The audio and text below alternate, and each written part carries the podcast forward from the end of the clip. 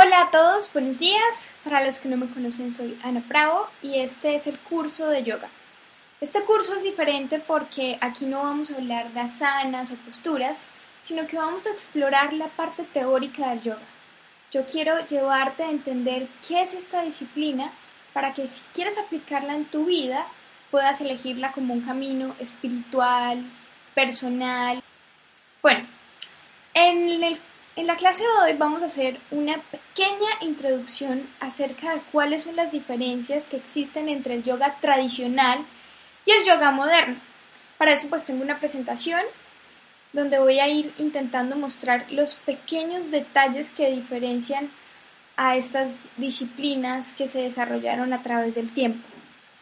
Si quieres complementar este aprendizaje te recomiendo desde ya que revises el link que voy a dejar en la descripción del video donde explico de dónde se originó el yoga.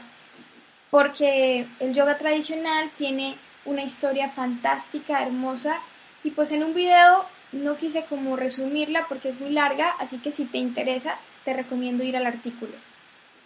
Entonces, la típica imagen que se tiene del yoga es errónea. Lo que fue el yoga al principio no tiene nada que ver con lo que es ahora ha cambiado completamente y significativamente en los últimos años.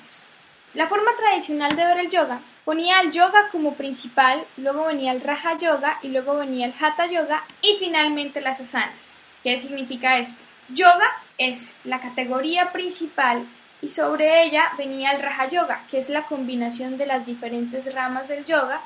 Ya más adelante les explico eso.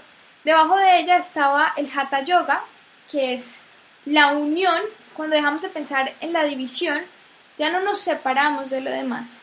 Y esa no separación o no dualidad se transforma en los asanas, que son las posturas del yoga. La forma moderna de ver el yoga se devolvió. Ahora asimilamos que las posturas es igual a yoga. Entonces la gente dice, ay, mira, yo hago yoga. No, tú no haces yoga. Por el hecho de asistir a una clase en un gimnasio, y hacer posturas no significa que hagas yoga. Haces asanas, mas no haces yoga.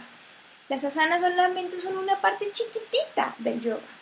Entonces, hoy en día, las posturas se igualaron al yoga. El Raja Yoga y el Hatha Yoga perdieron su importancia porque ahora solamente nos importa lo físico. Eso es un error. La palabra yoga que se usa frecuentemente en vez de decir asana o postura es un error. ¿Qué es el verdadero yoga? Cuando uno quiere iniciar en el yoga, el Swami que a mí me gusta leer, que es Krishna, Krishnananda, dice, primero, tienes que cumplir con las normas del yama y el niyama.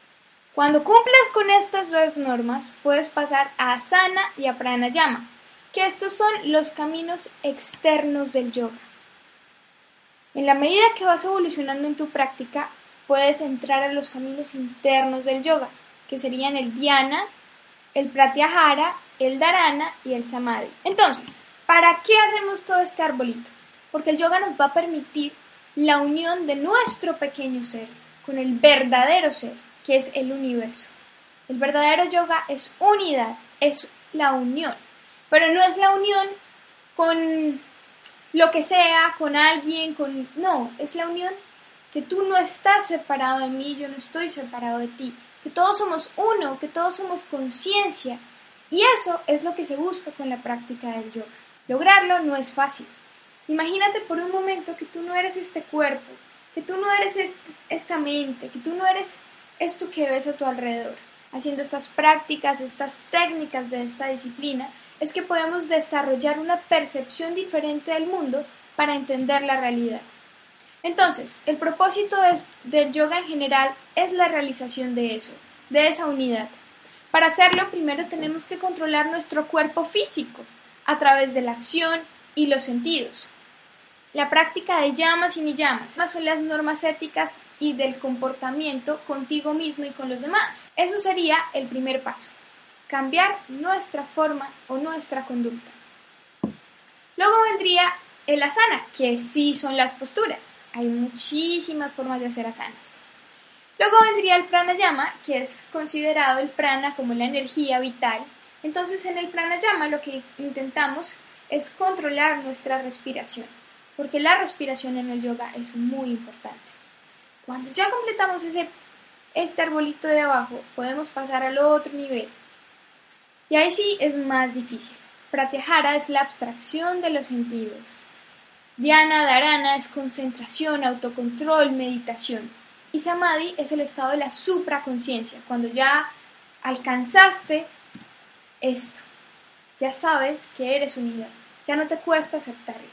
Ya lo vives, lo, lo experimentas, estás en unidad todo el tiempo.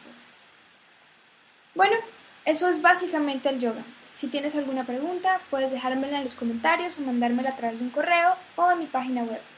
Un abrazo y espero haber dado una pincelada chiquitica de lo que es el yoga.